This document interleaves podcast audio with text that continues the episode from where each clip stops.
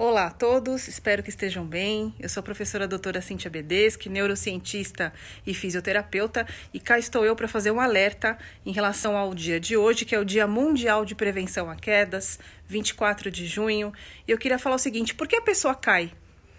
Por que os idosos caem, né? A gente tem um alto índice de quedas em idosos quando a gente para para pensar em questões biomecânicas, né, que já estão um pouquinho alteradas com o envelhecimento, nós temos uma série de fatores que ficam alterados com o envelhecimento. Então, o, o comprimento muscular, a função dos músculos, dos ossos fica um pouco mais fracas, né? O sistema sensorial como um todo fica um pouco mais prejudicado, a visão não está legal, né? Tudo isso. Porém, tem um sistema muito importante que controla a postura que precisamos nos atentar, que é o sistema cognitivo, os sistemas de habilidades cognitivas. Muitas das quedas, em especial nos idosos, se dá por alteração cognitiva. Às vezes é um idoso que, que é muito ativo fisicamente, trabalha, tem uma força muscular boa, uma flexibilidade boa, e mesmo assim a pessoa cai. Por que, que a pessoa cai muito? Alteração cognitiva.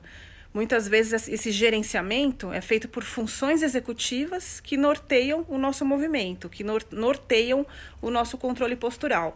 Então, a importância das, das habilidades cognitivas para controlar a postura. Inclusive, um dos ajustes posturais, que são os ajustes antecipatórios, eles têm grande componente cognitivo no seu controle. Então, vale aqui o alerta para o monitoramento das funções executivas, das funções cognitivas nas pessoas, incluindo os idosos, né? E o tratamento também dessas funções, porque tem um controle muito intenso entre as, as habilidades cognitivas e o controle de postura e movimento, tá? Então, quer prevenir quedas? Vai cuidar da memória e das funções da cognição também, tá? Até mais.